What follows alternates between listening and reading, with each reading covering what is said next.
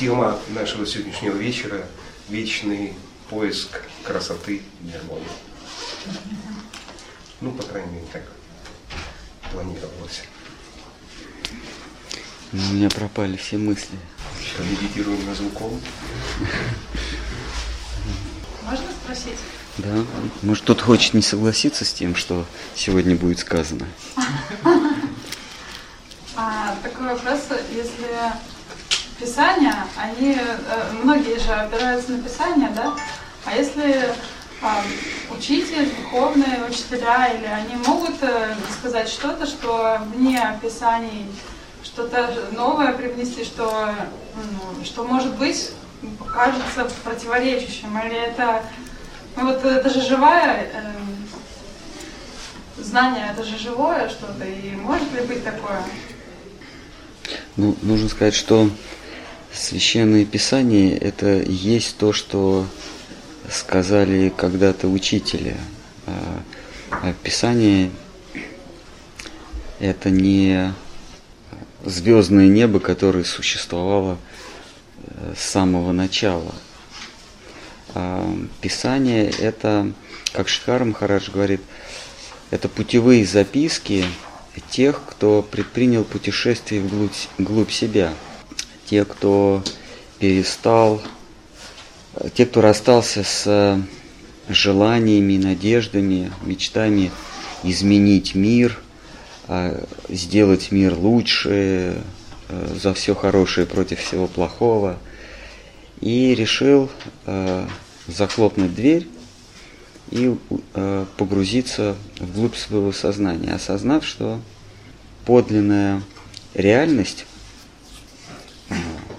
или, как наши учителя говорят, прекрасная реальность. Нужно начать с того, что это, это подлинная реальность.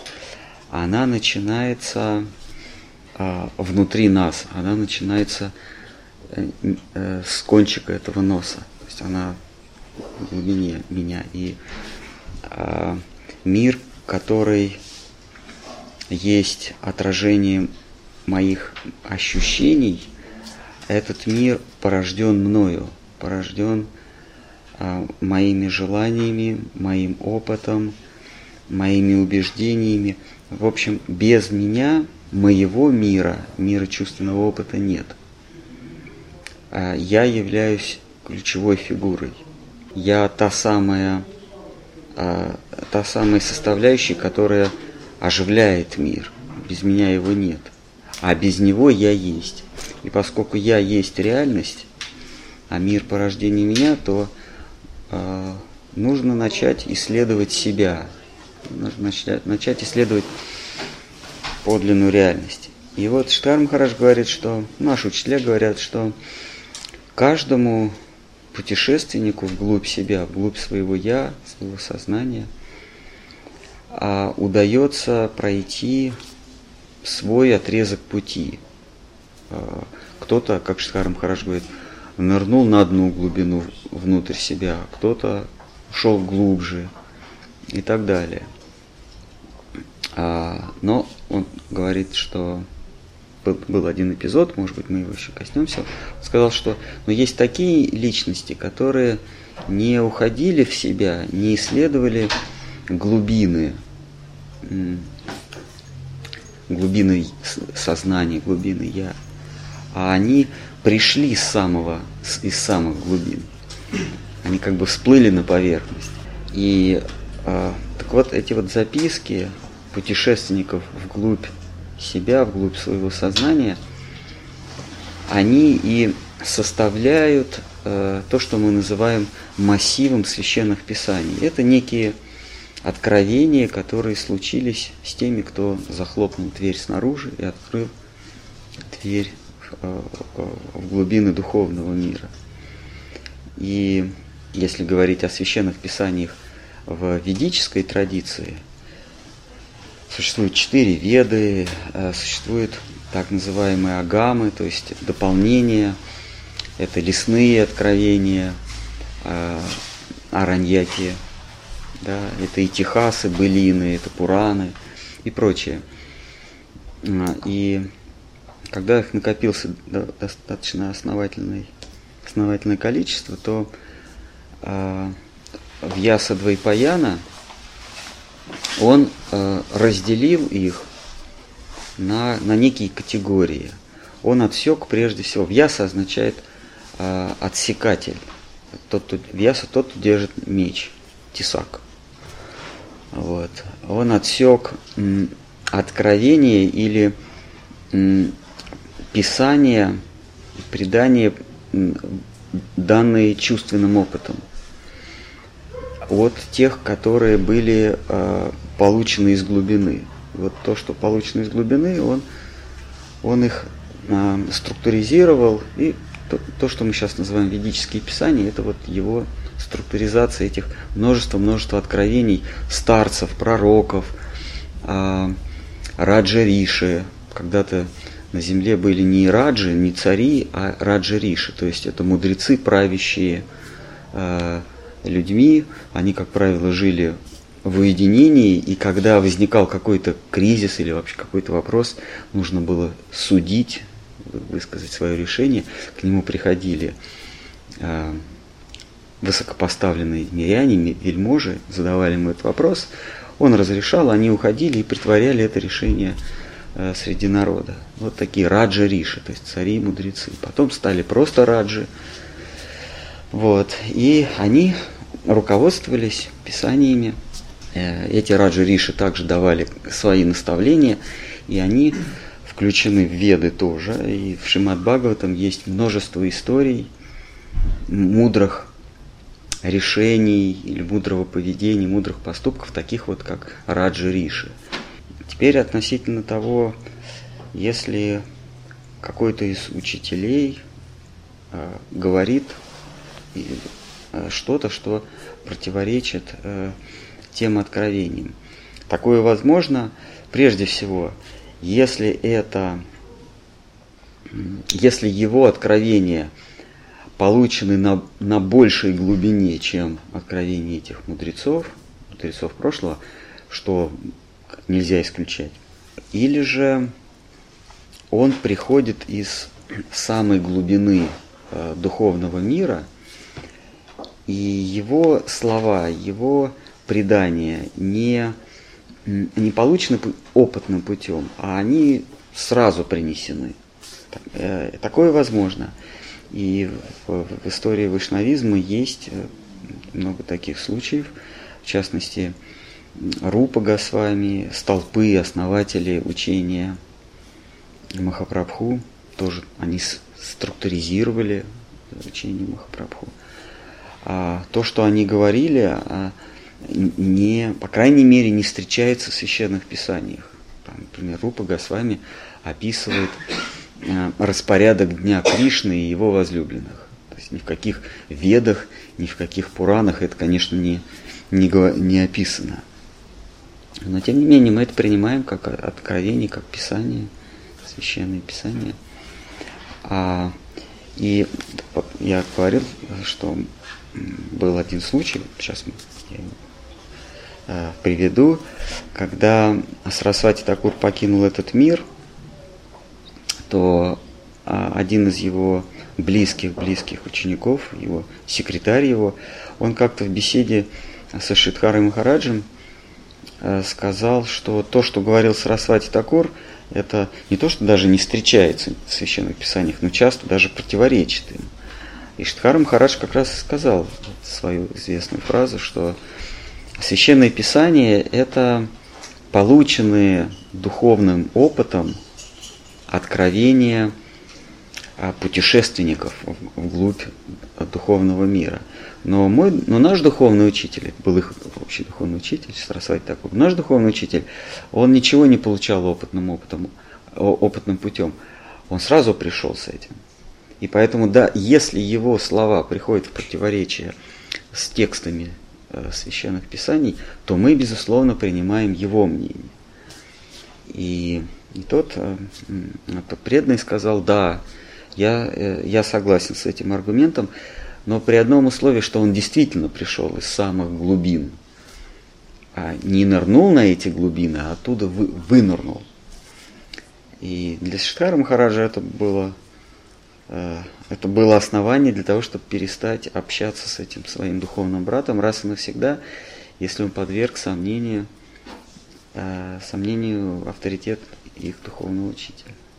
Так что такое возможно, что потом духовный мир, он, он это не какой-то застывший пласт, какая-то, знаете, известковая порода на глубине там 500 метров, какой-то угольный пласт, который не меняется миллион лет.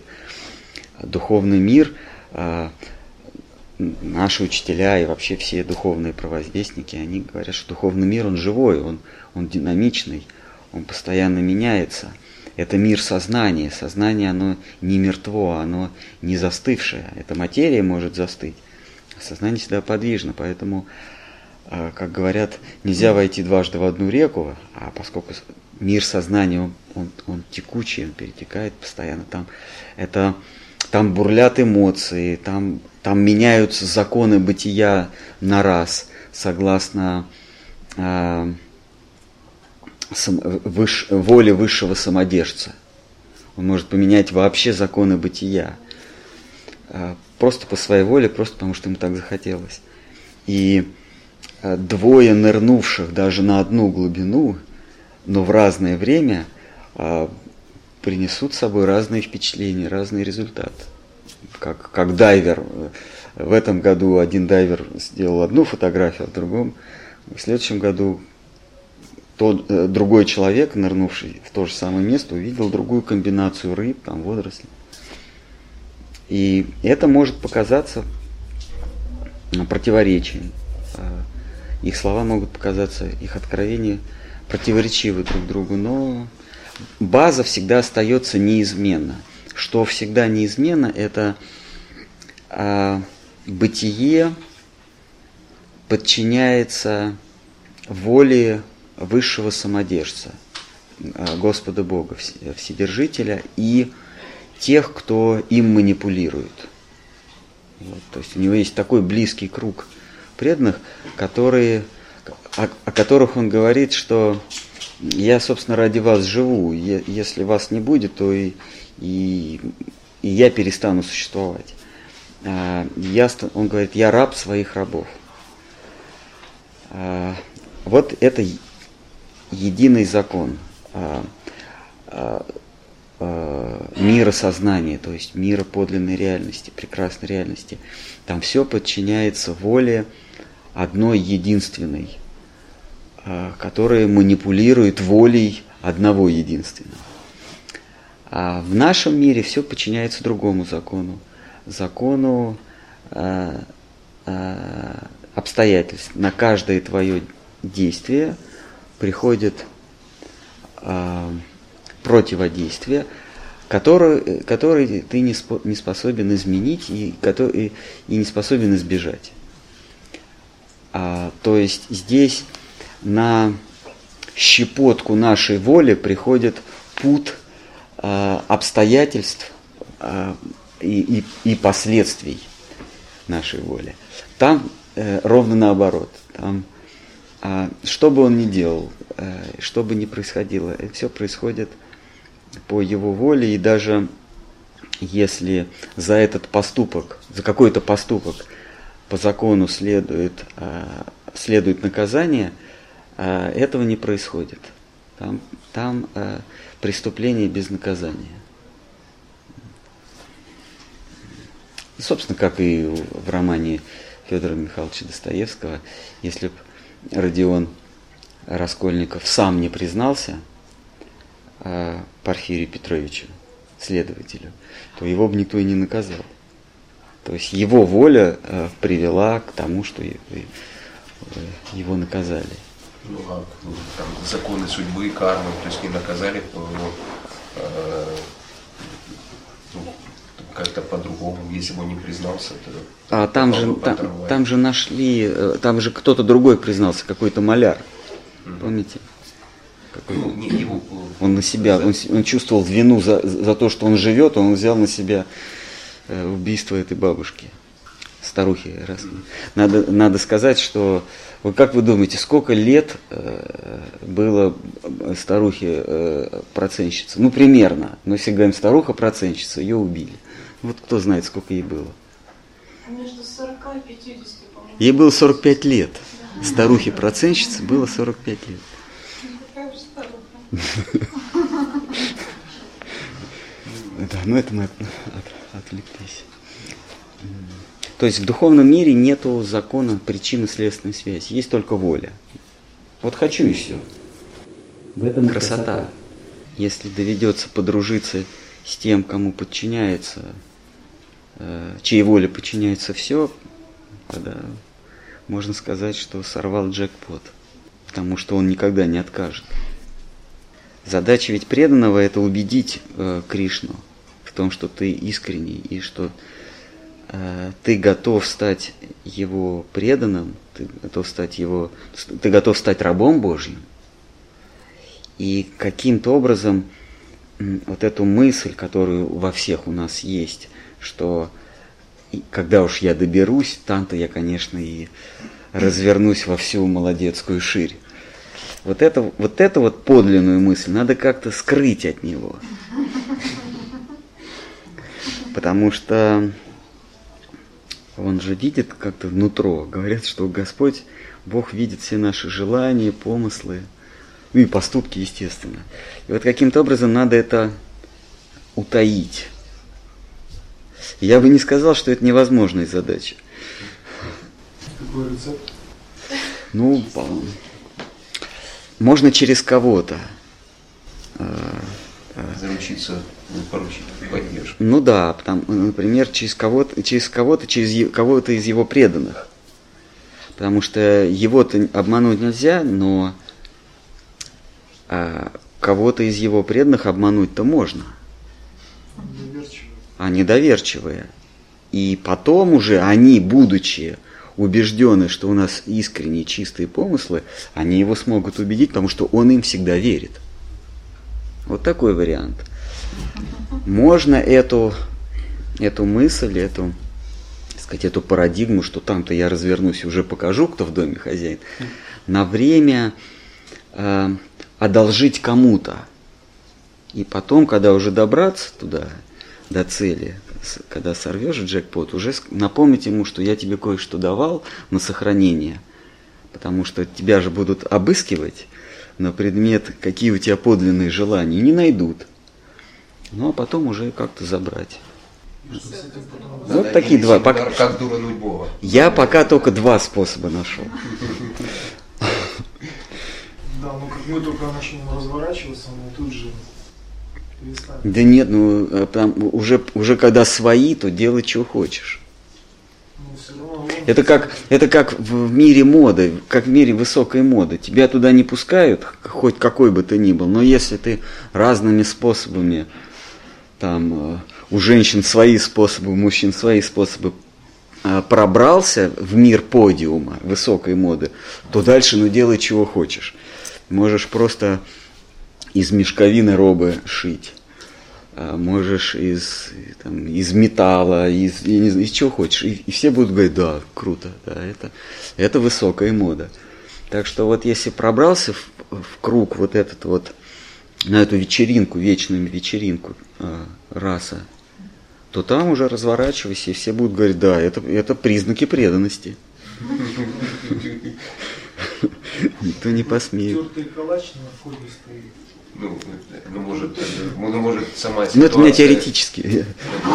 Просто именно по продуктам нашего ума, а не на самом деле то, куда мы стремились. Может, э, насколько, Можно. если ну, искажены наши, э, наши мотивы, настолько мы видим искаженные Сбитые ориентиры. Да, и мы сразу видим вообще все в, в ложном свете. Ну, я думаю, что как раз э, при вхождении в мир любви и красоты мы меняемся, у нас уже не будет желания развернуться во всю ширь. Может быть так. Надо, конечно, посмотреть э, первоисточники, что говорят отцы, основатели вайшнавизма. Я вот вспомнила в Бхагавадгите есть какие-то такие стихи, что четыре вида людей приходят ко мне, четыре не приходят. И вы как-то толковали, что это на самом деле одни же. Кому повезет. Ну, действительно, э, значит, те, кто в страданиях, он, говорит, Кришна говорит, они приходят ко мне. И, и есть такая же категория, которая не приходит, потому что страдания так прибивают их к плинтусу, что у них даже мысли не возникает на, о том, что есть э, что-то за пределами этого мира. А, у них вся, все сознание уходит в боль. Там, ты укололся, да, и у тебя раз все в боль. У одного эта боль вызывает реакцию молитвы, обращение к высшему спасителю, к, тому, к высшему избавителю, а у другого озлобление на все и вся и месть. Да? А эти страдания это э, продукт их поступков или это как-то Кришна их так этими страданиями тормозит? Их поступков. Их поступков и его э, реакции тоже. Ну, кого-то он может избавить от э, этих э, результатов поступков предыдущих. Да. Если обратиться к нему за помощью, то он может э, отвести беду, которая тебе по, по закону кармы неизбежно полагалась бы. Это он может. И наши духовные учителя говорили, карму невозможно э, аннулировать, но можно ее прожить э, в ускоренном режиме. Например, во сне ты испытаешь страдания и проснешься. Так может Господь устроить. Что то, что тебе положено испытать ну, наяву, вот, это, вот в этом сне, ты испытаешь ночью там, за две секунды. Это будет действительно страдание, это будет м, зенит страданий. Ты будешь действительно мучиться, что тебе там ногу отрубили, под поезд попал, там, обокрали, ну что тебе положено. Но это будет быстро, ты проснешься. Но э, ощущения и страдания, они точно такие же, что во сне, что так, так сказать, наяву. Но там просто быстро Господь сделает так, что отстрадаешь виртуально. Ну а что такое гармония? Гармония, э, само понятие гармония, оно неизбежно предполагает кого-то второго, третьего, то есть некое, некое партнерство. А когда говорят в гармонии с самим собой, этого не может быть. А, а, с греческого гармония переводится созвучие. То есть есть звук, и ты звучишь с ним э, в, гармонии. Ну, то есть ты его не повторяешь, а ты дополняешь, да, ты, ты его украшаешь. И, и, ты, ты, ты делаешь его более, более приятным, что ли, созвучие. И гармония, если говорить о, о гармонии сердца, то это когда сердце или ты сам созвучен с волей Всевышнего, созвучен с его чаяниями, желаниями.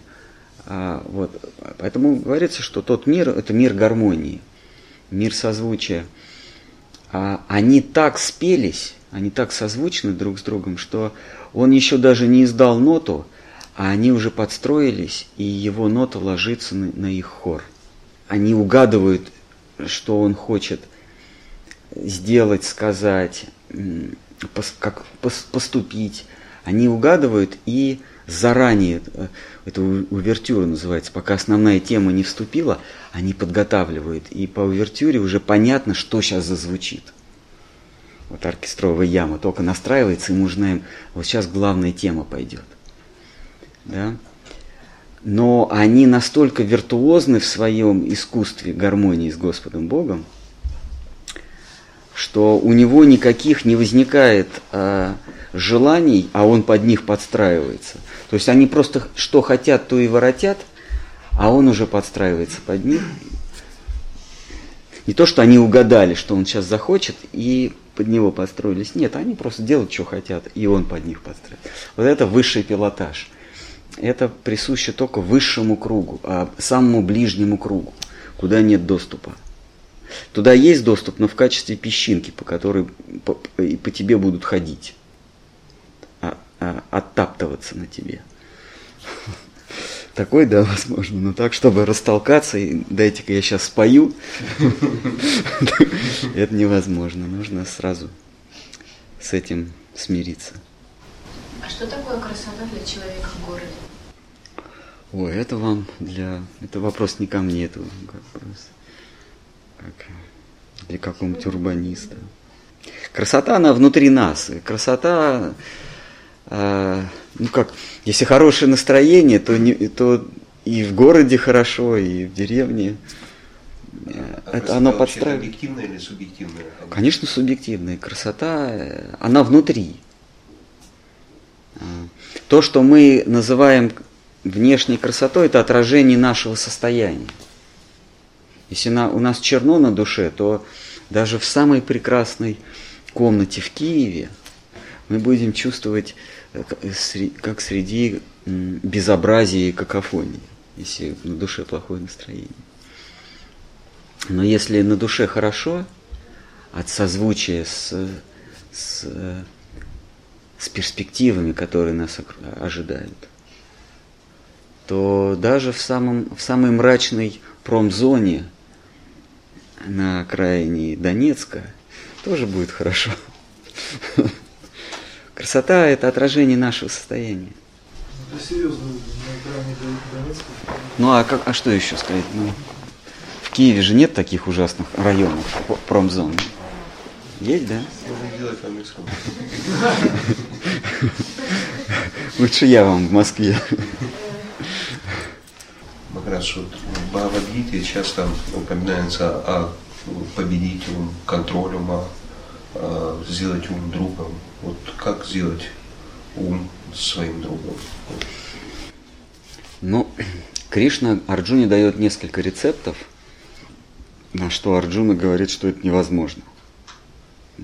Хотя Арджуна, нужно понимать, э, кто такой Арджуна. Арджуна, он, его ум был настолько сбалансирован, да, мы, мы, кто смотрел или читал Махабхарату, там как он стрелял э, по э, виде отражения, он попадал там в глаз рыбе, э, нарисованной рыбе, или он пять раз попал э, в, в стрелу, которая, попад, э, которая попала в кончик, э, хвостик стрелы, воткнулась, он в хвостик этой стрелы, потом в хвостик четвертой и так далее. То есть а, так метко стрелять невозможно, если ум э, блуждает.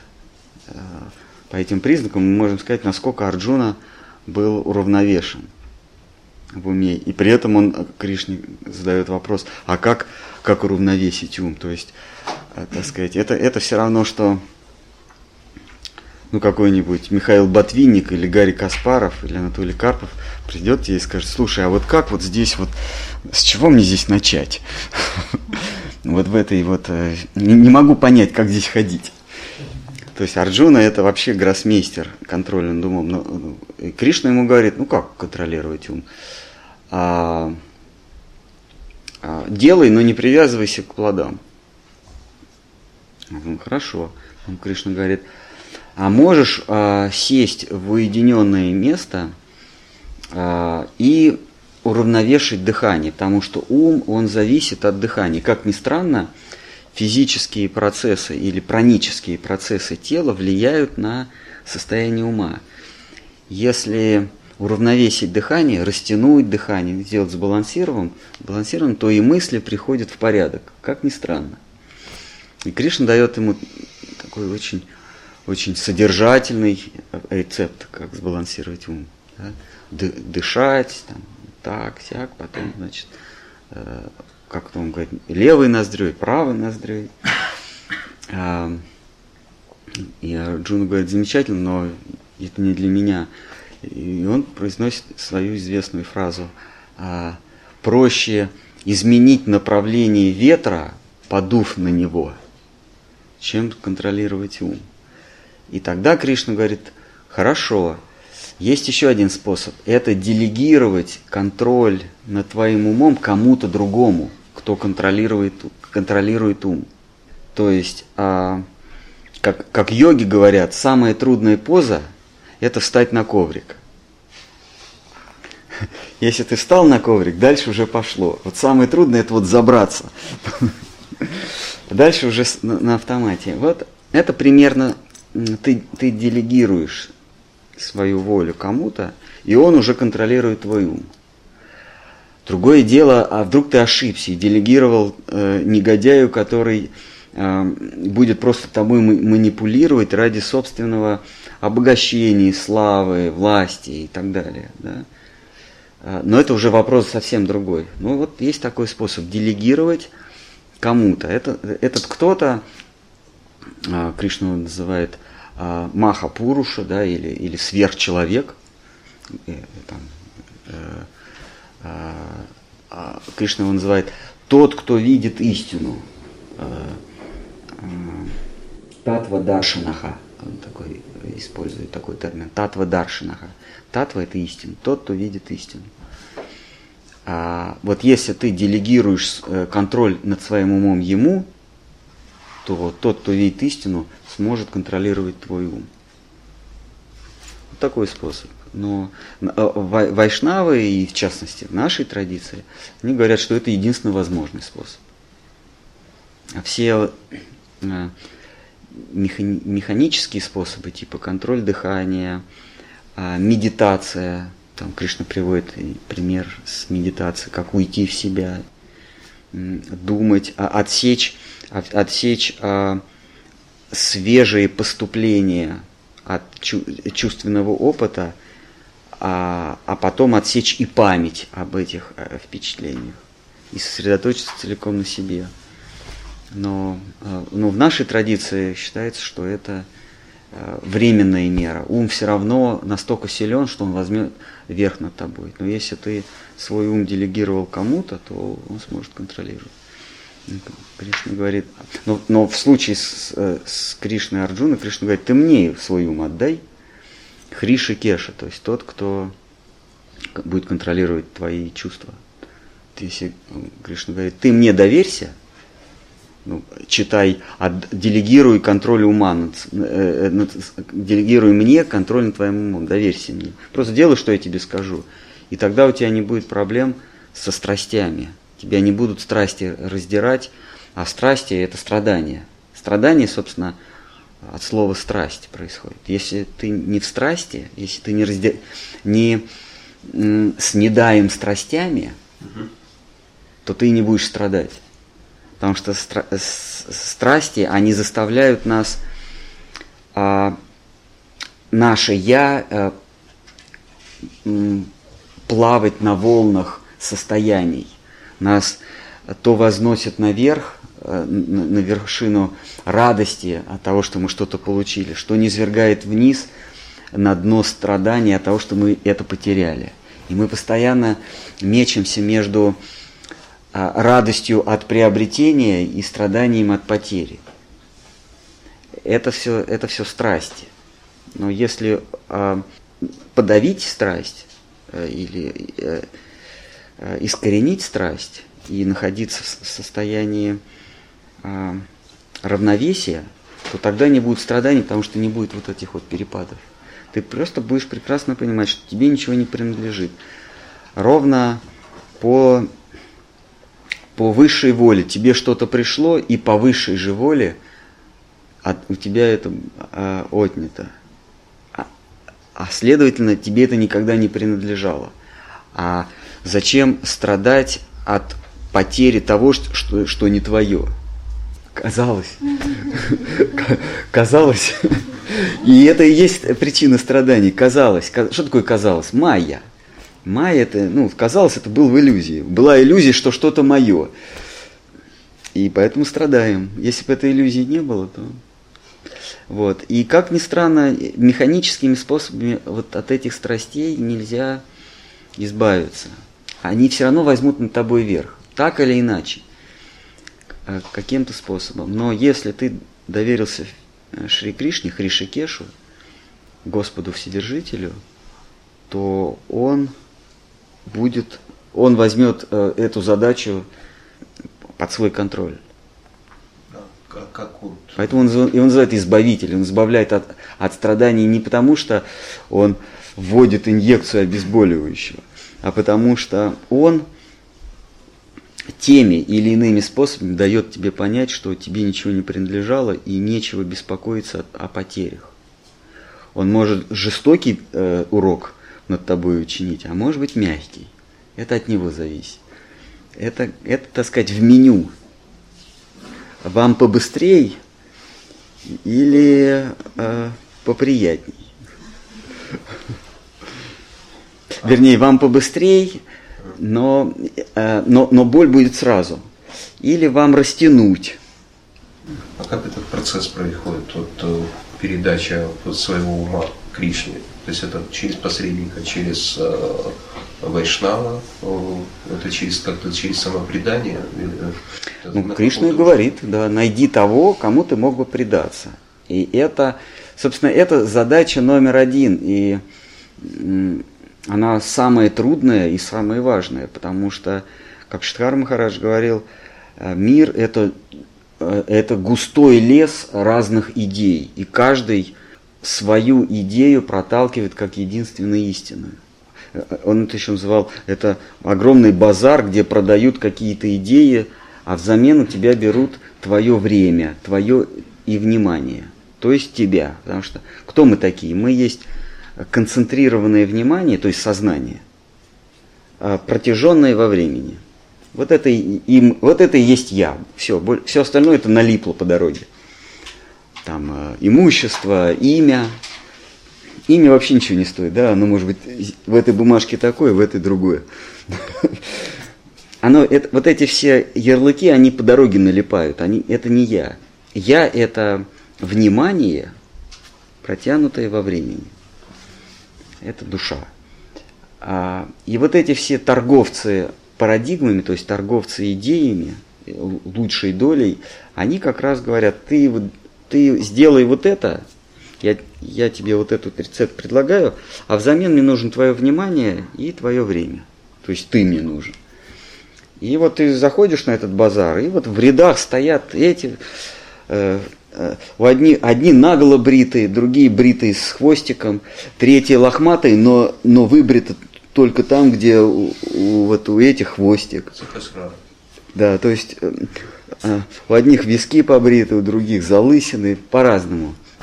Одни в черном, другие в розовом, третьи в белом. Одни кружатся, другие стоят, третьи сидят. Как целый базар. И вот как не попасться э, на, на жулика, который возьмет у тебя внимание, помноженное на время, а взамен ничего не даст. Ну, да- даст еще одну пустышку, которая и вот здесь, вот э, в этом мире. М, И вы спросите, ну а как не попасться? Правильно? Мой ответ не, не знаю. Нет ответа, потому что опытно. И все срабатывает, все помогает сердцем, опытным путем, искренностью. Все, все вот в эту копилочку, все полезно. Но вот такого одного рецепта, собственно, Арджуна задает тот же самый вопрос, который мы мучимся. Арджуна ему говорит, Кришна говорит, ну а как не попасться-то? Как я найду такого татва даршинаха, то есть того, кто видит истину? Э, Как он ходит, что он говорит, как одевается, ну вообще как он выглядит? Кришна говорит, «Э, да по внешним признакам никак. Он просто мне предан. А как ты вскроешь его коробку? Самому надо быть чуть-чуть преданным, да, чтобы понять. Или Самому надо быть э, лаульем, то есть иметь желание, неистребимое желание уйти в мир, где нет обмена, э, нет, нет, э, нету корысти. Вот. Если есть это желание, то это поможет. Это не стопроцентный рецепт, но это поможет. Потому что все равно последнее слово за ним. Даже если ты супер-мега искренний, он может сказать не сегодня. Если сегодня это означает э, уже все, да? физические грехи, Нет, физически вы еще можете ходить как тень. да? Э, Это уже это друг- другое состояние сознания. То есть, когда я говорю, что мы осознаем, что нам ничего не принадлежит, это же в буквальном смысле, в том числе и тело. Поэтому, поэтому, э, тот, кому сказали, что сегодня на выход, а он еще 50 лет а, может тенью ходить здесь, но он не будет, а, он не будет э, видеть разницу между вот этим, где он прописан, и тот, кто ходит или стоит рядом. Какая разница? Это же все земля, вода, огонь, воздух. Ну да, разделились. Как, как две волны в океане. Они разделились, но это все равно вода. Все равно одно и то же. Часть единого. Поэтому тот, кому тот, кого допустили, да, он не, он не видит разницы между, в кавычках, своим телом и не своим, потому что своего нет. В этом году м, слу- вы давали лекции, слушал где-то в России, наверное. А, и говорили, то есть если человек знает, что какой-то поступок или что-либо там является плохим и вредоносным для него, но это ум пообещает ему удовольствие, то э, он все равно выберет удовольствие. Вот, почему это происходит? Вот Арджуну то же самое Кришне задает. А как, а почему, говорит, человек даже знает, что этот поступок принесет ему боль и страдания в будущем, все равно э, идет на этот поступок. Что, что им движет? Кришна говорит, похоть, вожделение, то есть жажда, э, жажда ощутить себя обладателем. И она неодолима. Ты даже знаешь, что это плохо, все равно ты поступаешь так. И дальше Кришна устраивает эту цепочку. Тот, обуреваем похотью, тот теряет контроль над собой, потом теряет что там, память, потом теряет, теряет ря- разум, память, кто потерял, потерял разум, тот потерял все. Все начинается с желания ощутить себя обладателем чего бы то ни было. Славы, последователей, да, денег, а, власти а, и благолепия. Я обладатель благолепия. Я, я выгляжу а, лучше, чем, чем другие. Я здоров, я, я благолепен, я, я фертилен. Вот ощутить себя таким. И это заставляет нас совершать поступки, за которые мы будем страдать потом. Похоть. Похоть это не какое-то узкое э, слово э, с узким смыслом. Это в целом об- желать обладать. Хотение в христианстве это называется. Ну, а изначальный корень это ну, как вожделение или это просто один из спектров этого?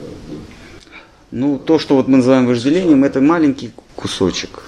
Ну, как, как вот э, там Фрейд говорил, то, что всем все движет сексуальным желанием. То есть, э, то есть он просто рассматривал э, один из мотивов.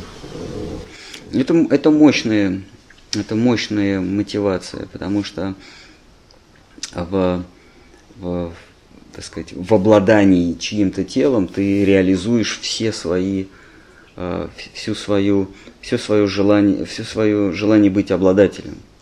Ты берешь внимание, тело, э, время, то есть ты как бы раскрываешься как обладатель.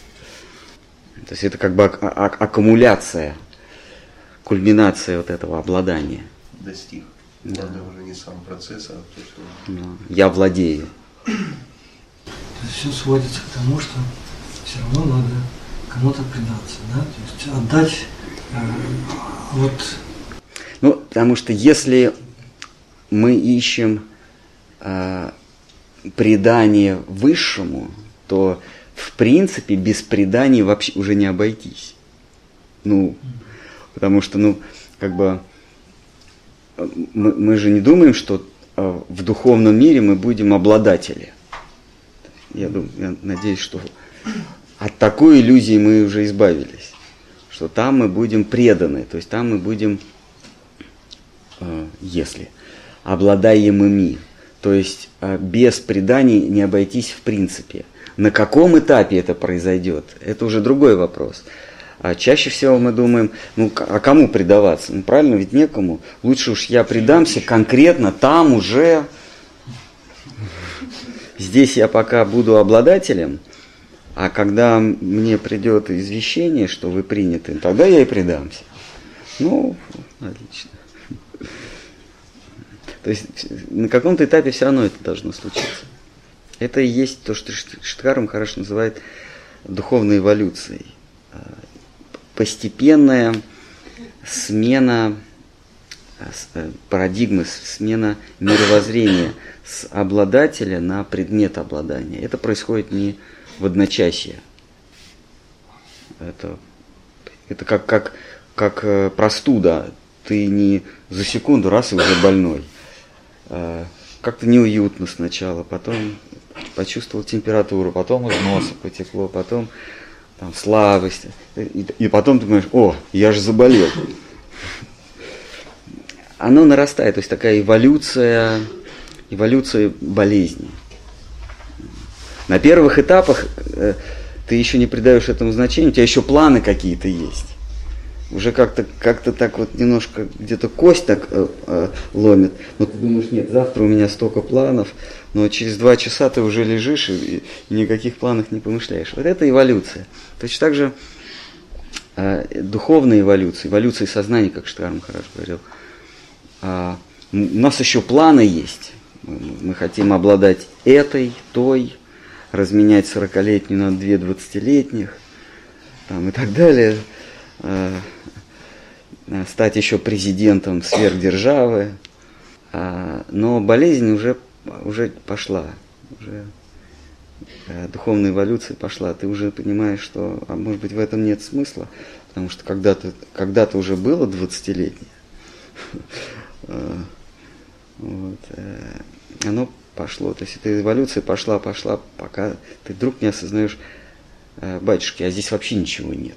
Нет, нет ничего, ради чего можно было бы напрягаться в этом мире. Вот это уже реальная болезнь, и уже как у того простудившегося, уже через два часа у него нет планов на завтра, лишь бы лежать под одеялом, да, и пить молоко с медом. Также у заболевшего духовным сознанием, вирус уже если проник, оно через какое-то время, это, это сознание, оно про, проявится.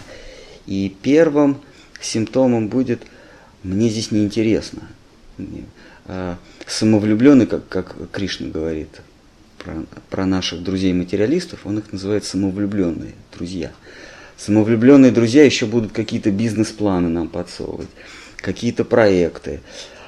Они будут говорить, послезавтра у нас такой, а, слушай, меня завтра казнят, какое послезавтра? А, планов уже нет. Но есть возражение. Да. Мне кажется, что, а, что есть какая-то лень еще у людей. И вот не зря же материалисты некоторые не говорят, ну что вот эти вот кришнаиты, там здоровые мужики ходят и книжки распространяют. Лучше пошли работали. Я, кстати, я, кстати, согласен с этим. Есть в этом смысл здравый, да. Я с этим абсолютно согласен. Ну вот и надо как-то разделять лень и а, э, это, не, это, это не возражение, это как раз в русле Бхагавадгиты, и Кришна тоже Арджуне говорит, нужно разделять, а, покуда, покуда тобой движет а, желание уйти от суеты, ты должен а, трудиться и выполнять здесь свой долг, не, не бросать поприще. Поприще это поле по-русски. Не, не бросать свое поприще.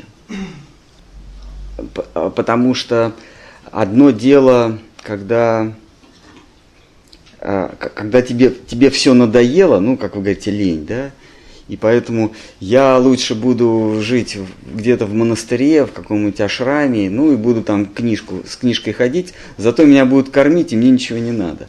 Это ленность. Э, ты должен э, это отделить. А другое дело, когда ты понимаешь, искренне понимаешь, что в этом мире у тебя нет долга, и какая-то сила тебя тащит туда. Не потому, что тебе здесь все надоело, а потому что ты просто не видишь здесь а, ничего э, своего. То есть ты не видишь здесь, в этом мире, ничего привлекательного. То есть а, а, одно дело оставить ее, чтобы жениться на другой, а другое дело вообще оставить. Вот вообще оставить это, это оставить этот мир. Это одно. А оставить конкретные обстоятельства, чтобы попасть потом в ловушку других обстоятельств, это другое. Вот, и вот если вот говорим о другом, то значит нужно не оставлять обстоятельства, а их проработать. И Кришна об этом говорит. Не бросай поле боя, иди и сражайся. А, только ты ничего не бойся. А, ведь чем отличается человек, который трудится а, ради достижения каких-то благ, и преданный, который не бросает свое поприще а, и продолжает трудиться. Внешне они одинаковые, но, но, в глуби, но глуби, есть глубинные отличия, которые делают их, разводят их по разные стороны баррикад. Преданный, он не бросает свое поприще и трудится, но он не испытывает страха. Он делает это бесстрашно. Кришна, поэтому Арджуне говорит в, э, в заключительном пассаже Бхагавадгиты «Машу чаха». Он не говорит «нашу чаха». На, на это не, не бойся. А ма это вообще не бойся. То есть там не на, а ма, если смотреть в санскрите. То есть ну вообще все страхи отбрось. Продолжай трудиться на своем поприще. В данном случае Арджуна был воин, значит продолжай Э, выполнять свой ратный долг, но не бойся. Придет время, я тебя призову. Э, в случае с Удхавой э, Кришна Удхаве говорит, брось все, никакого, у тебя уже здесь нет поприща. У тебя нет страха и нет поприща, поэтому брось. Поэтому тут не возражение, а вы совершенно правильно сказали, что нужно различать тех, кто бежит от конкретных обстоятельств Э, в, и прячется за стенами монастыря, но придет время, и он, когда обстоятельства сложатся, он снова выйдет и э, в этот мир спустится с горы и окуни, окунется во все тяжкие. А есть те, кто ушел из мира, а не из э, отдельных обстоятельств мира. Но по внешнему виду их никак не отличить. Вот, поэтому нам дается общий, э, э, общий способ, общий метод.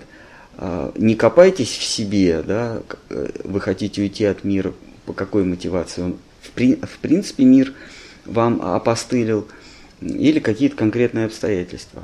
А продолжайте трудиться. Считайте для начала, что вас, вам неуютно в конкретных обстоятельствах. Значит, проработайте их. И придет время, когда вы сойдете с ума, когда этот мир, ну просто здесь все будет рушиться перед вами. Здесь ничего нет. И вы не пропустите этот момент, он, мимо вас не пробежит это откровение. Оно просто засядет, и его оттуда уже ничем не выковыришь. Это в вайшнавской традиции это называется э, ништхи то есть твердость. То есть дальше уже нет отступления. Ну хорошо, но все-таки практически вот как э, контролировать ум, предавшись кому-либо. То есть есть у меня некое вожделение, да? хочется съесть вкусный жареный пирожок. Я понимаю, что так, надо ум отдать кому-то, кому я предался, да? Я что, я звоню, ну, хорошо. Жене лучше звоните. Хочу Ну, как, как, как, как, я, как я свой, свой ум отдал? Ну, не знаю. Съешьте пирог. Кришна дает совет тоже здесь, но правда в Удхаве Гите. Он говорит, иногда для того, чтобы... Кстати, читали на, прошлой, на прошлом занятии. А, говорит, иногда для того, чтобы а, коней направить, э, ну, лошадей направить в нужное тебе русло, им, дать, им нужно дать некую свободу, чтобы они сами поняли, что они, и следующий шаг, и они свалятся в канаву. И тогда они остановятся, а, то есть а, страсть немножко а, уляжется, и ты уже можешь выехать на дорогу. Так Кришна говорит в 21 главе, по-моему. Иногда коням надо дать свободу, чтобы потом их обуздать.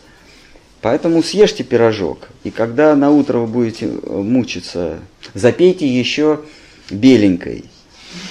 И когда на утро вы будете мучиться и, э, и проклинать вчерашний вечер, то в следующий раз вы вспомните, что было потом на утро, и тогда рука уже не, не так охотно потянется. Она потянется, конечно, но не, не с такой страстью. На третий раз еще э, умеренней, а на четвертый раз вы скажете, нет, я уже не могу. Да. Думаете, удобно ли этот пирожок предложить Кришне, потому О. что вы потребляете просад. А потом выйти с Бхагавадгитой на улицу. Вы посмотрите на этот пирожок. И предложить сознание да, Кришны кому-то. Боже, как я могу этот пирожок предложить Кришне, Богу, Всевышнему? Это же какой-то кошмар. Свет, свет.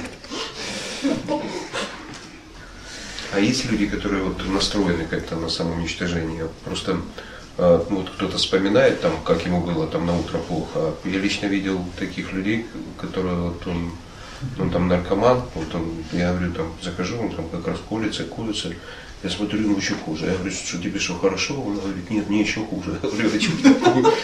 Я говорю, ну, я понял, если ты балдел. А так он говорит, нет, меня вот уже организм настолько истощен, что меня уже, то есть не кайф, а меня трухает просто из-за интоксикации. Да.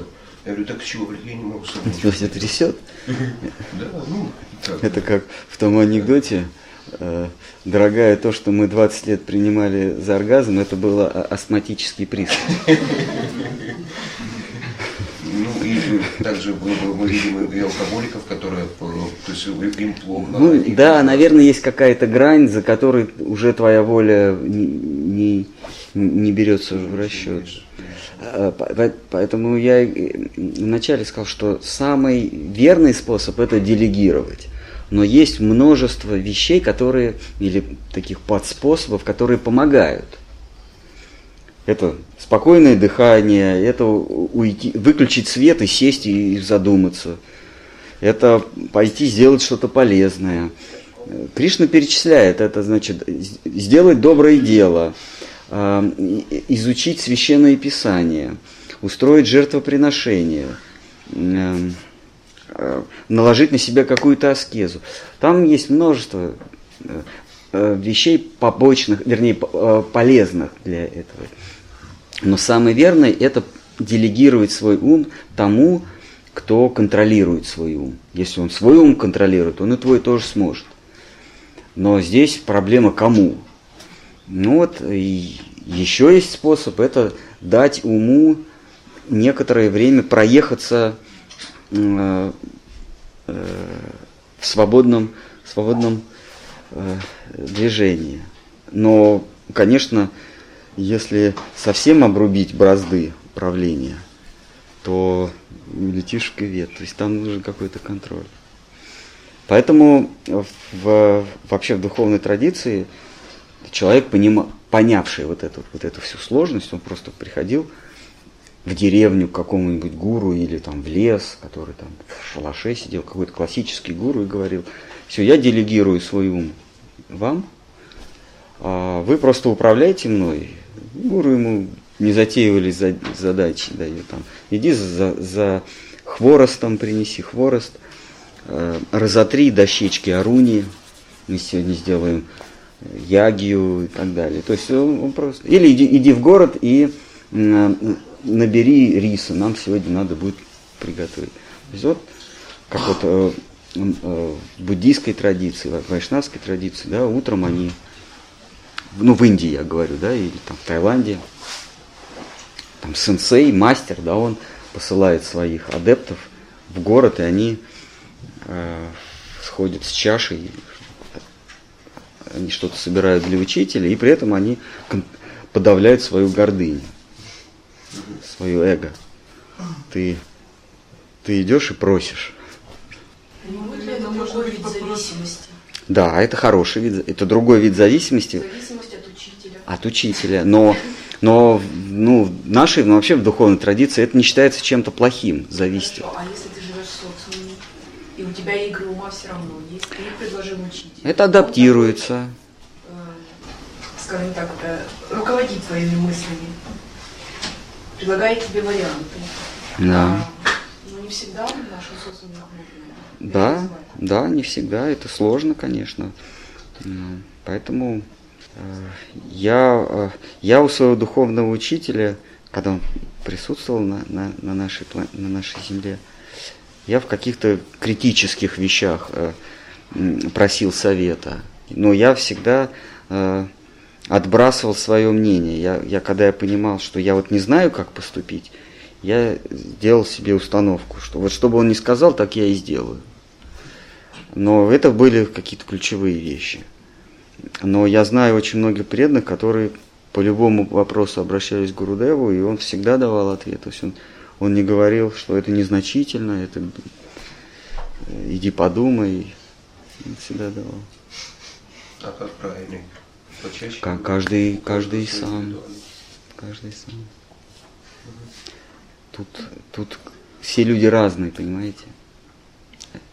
Одним нужно постоянное руководство, другие а, понимают, что каких-то, на каких-то узловых станциях он, а, на каком-то важном распутье ему нужен совет. Туда ехать или сюда ехать. Но вот Шила Ганинда Махарадж, он э, всегда отвечал. Иногда, может быть, в шутку, но там, сквозь, сквозь строчки можно было прочесть совет. А Шиткара Махарадж, он в этом смысле был более консервативен. Если он не считал, что это вопрос а, действительно важный, он не отвечал, говорит, сам решай. И не то, что все ученики разные, а даже все учителя разные. Хотя количественно у Гурудева было больше учеников, чем у Штхара Махараджа, но он всем давал советы. А Штхар Махарадж, у него было очень мало учеников, но все равно он не распылялся. Там, в, одном, в одной лекции значит, преданный задает какой-то вопрос, и Штхар Махарадж говорит, слушайте, а сколько вам лет? Он говорит, мне там, 37. Он говорит, знаете, в этом возрасте уже можно вот на такой вопрос отвечать. Это, это достаточно, там, или 34, говорит, это достаточно серьезный возраст, в котором вот на такой вопрос можно ответить самостоятельно. А он, он, конечно, был мастер. И- Ну, да, там был один, один случай, когда его, ну, затроллили, там приходили люди с, с блокнотиками, задавали вопросы, чтобы потом блистать в своей аудитории. И однажды Штарм сказал, знаете что, вам здесь не справочное бюро. Ну, вот был такой случай, говорит, сколько вам лет? 37? Это достаточно, достаточно серьезный возраст, чтобы ответить на этот вопрос. Это ну, он брахман, то есть он мастер работать с сознанием. То есть то, что горшочник обрабатывает глину, шудра, он работает с глиной, а брахман работает с умом. Также, то есть он твой ум. То есть что здесь происходит, да? Э, Ты задаешь ему вопрос, ты ответственность перекладываешь на него. И он вместо того, чтобы принять это бремя, он тебе его футболит. Вопросы на вопрос. Вместо того, чтобы ответить направо или налево, он говорит, а сколько тебе лет? И все. И все, что ты отослал ему, пришло тебе. И ты уже отвечающий. И ты уже ви- виновен, потому что ты, ты, э, ты, э, ответишь. То есть, то есть он пришел к Штари Махараджу с задачей э, с, с таким посылом. Ты сейчас мне ответишь. Штхар Махарадж ему, нет, это ты мне сейчас ответишь. 37. 37 ответил, сам можешь решить. То есть он так, созна... он так работал. Брахманы, они работают с умом, а не с глиной. Вайшки с деньгами, а, а, а, шудры с глиной, вайшки с деньгами, кшатрии это почти что брахманы, они как бы уже в одной категории. С властью, то есть э, качели. Это э, из 90-х, да? Когда умение, умение вести диалог, это чисто кшатрийская такая тема. А с властью они работают. А, с, а брахма они только с сознанием. Поэтому они, брахма это ум.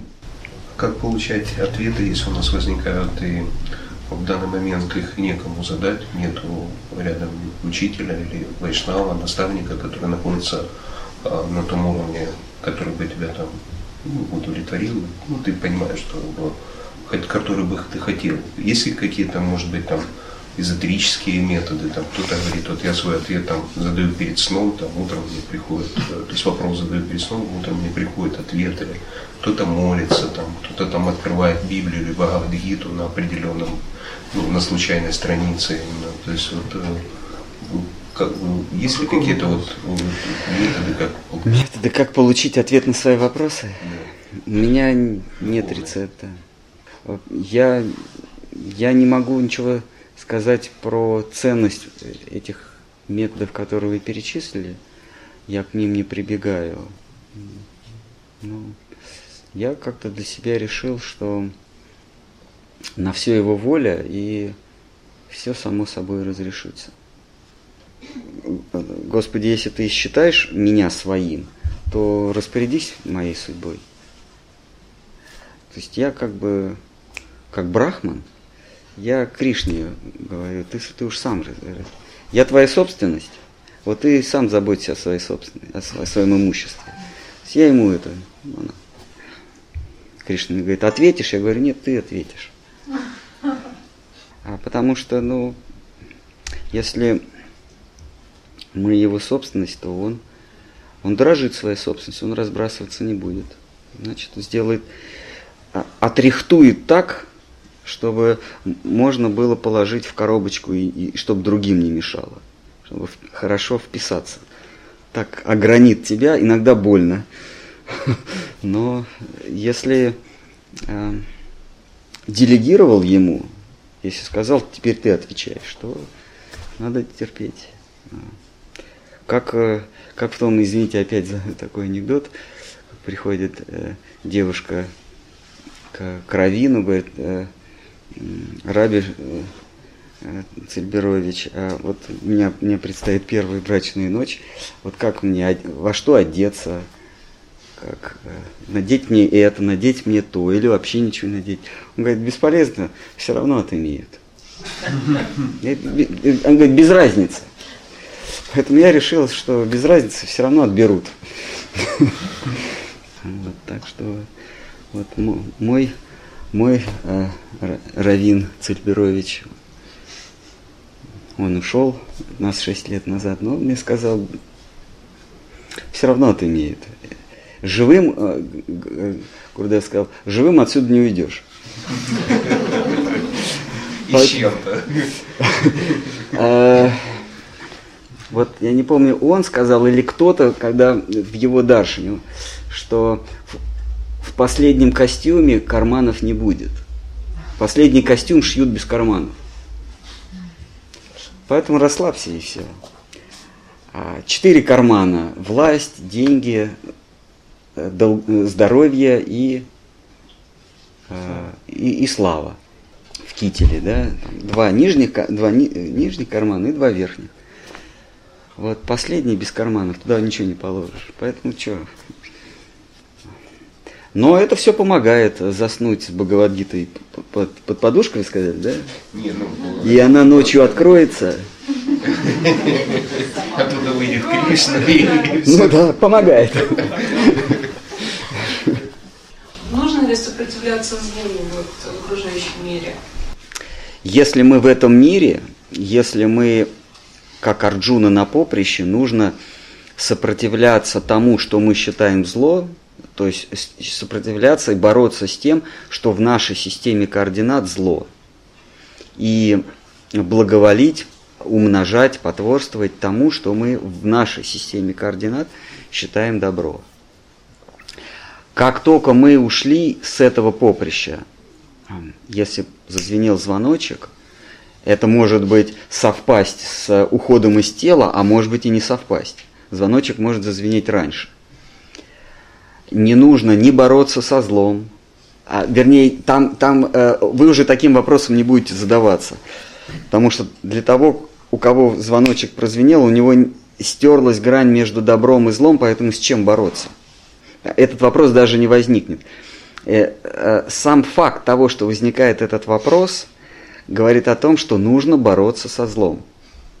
Потому что в вашем сознании, я, я не, сейчас не перехожу на личности, вот, в, в сознании того, кто задает вопрос, нужно ли бороться со злом, есть разделение на добро и зло. Соответственно, надо со злом бороться. Со временем, с ходом духовной внутренней эволюции, мы осознаем, что все зло, оно внутри. Зло не снаружи, а внутри. И бороться нужно с внутренним врагом, а, с тем, с тем чертом, бесом, который засел в уме и который постоянно тебе шепчет, там с левого или с правого плеча шепчет, накапливай, обладай, бери больше, бери от жизни все. И такая вот 60, 90, 60, да? Такая появляется. Э, ну, я имею в виду бутылка пепси-колы. У них реклама. Бери от жизни все. И такая вот форма. А, вот этот черт, он нам все время говорит, бери от жизни все, обладай этим, захвати то. Больше земли, больше последователей, больше слушателей, больше денег, власти и так далее. А, это, это зло, вот с этим надо бороться. А, но пока это не пришло, надо бороться с тем, что вы считаете злом. И на передовую, в АТО. У каждого свое, да? да. А мне кажется, что этой борьбой мы еще больше провоцируем, чтобы это зло, ну, если мы считаем, это зло появлялось. Ну, я просто так скажу, когда начинаешь с чем-то бороться или что-то обозначаешь плохим, вдруг его очень много появляется. И ты не понимаешь, почему вдруг оно все на тебя навалилось.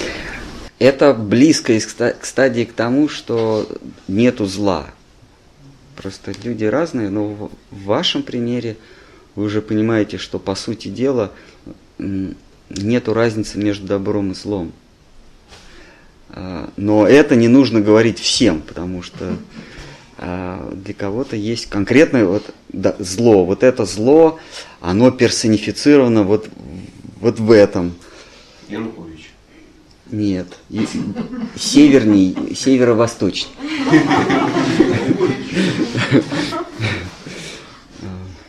Или, или зло это вот это с, с, как это с, с косым зачесом с маленькими усиками. Это зло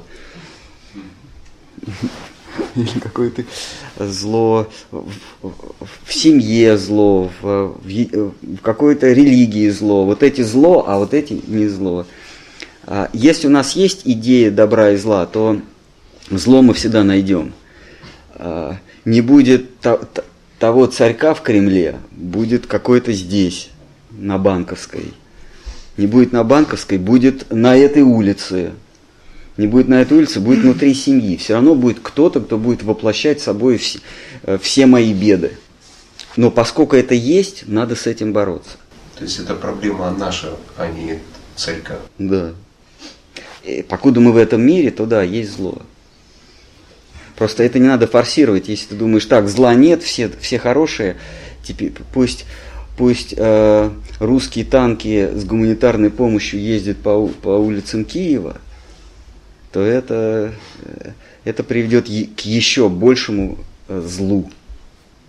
Покуда есть добро и зло, это следствие понимания, следствие парадигмы или двойственности.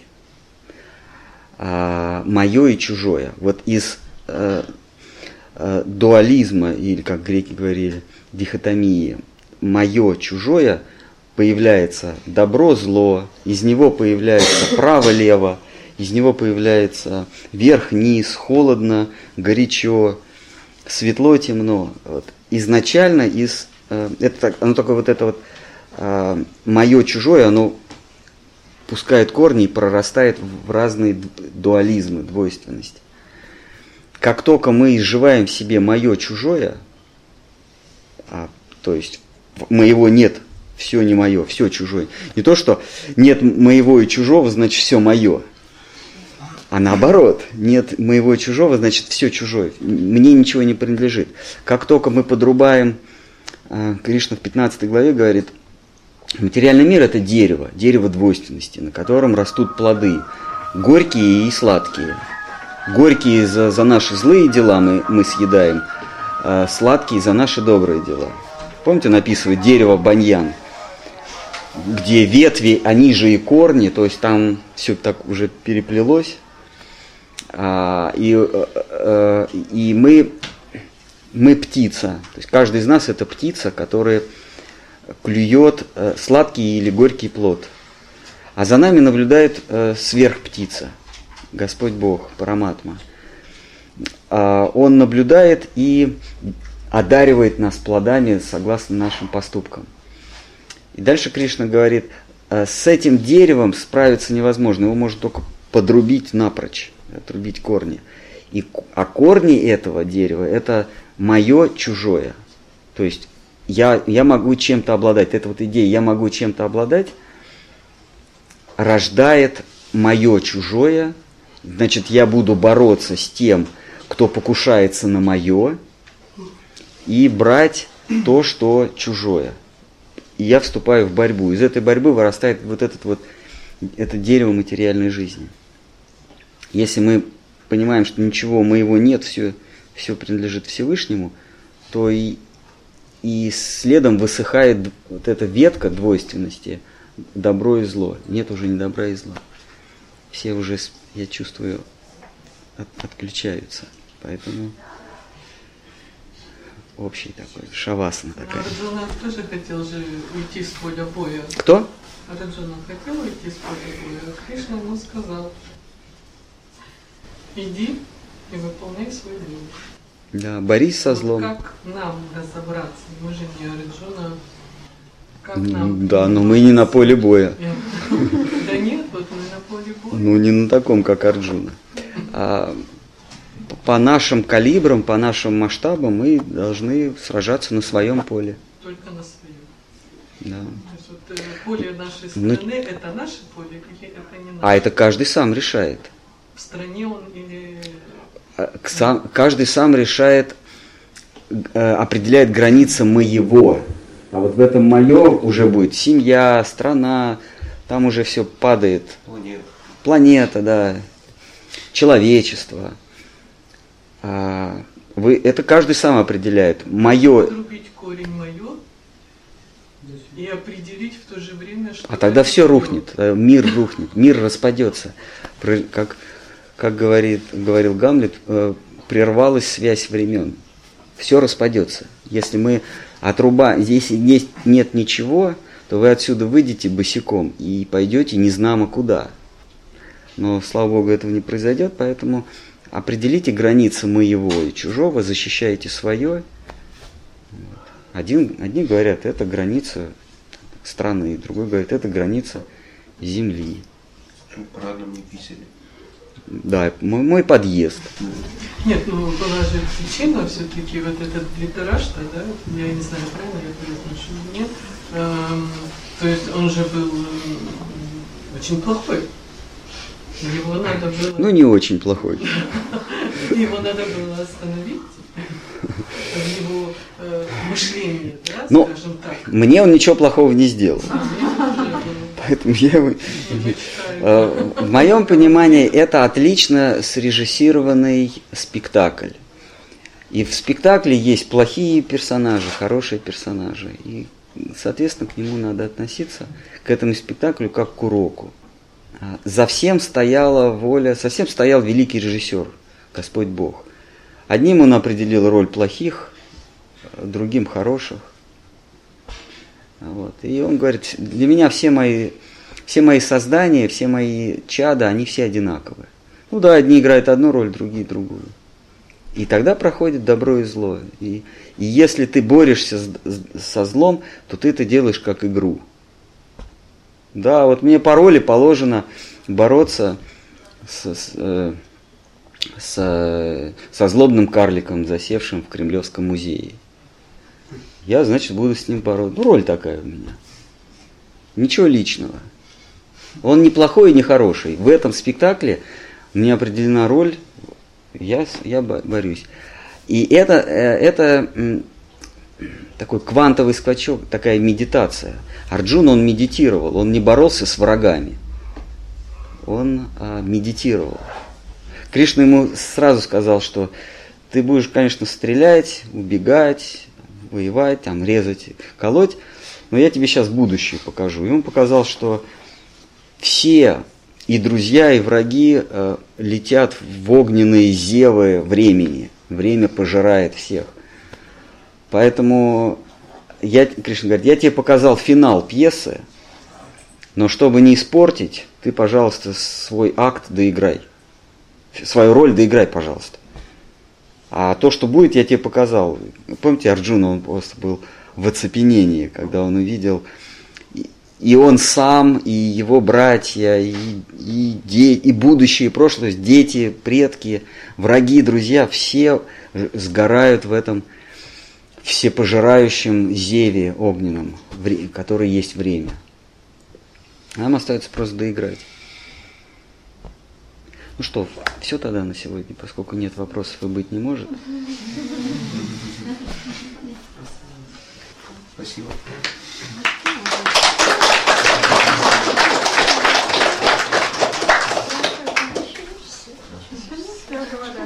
Да? А просто все, что можно было сказать, уже сказано.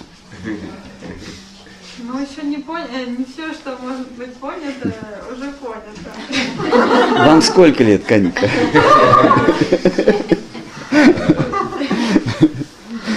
Дорогие друзья, там ждет всех гостей небольшой сладкий стол. Приглашаем.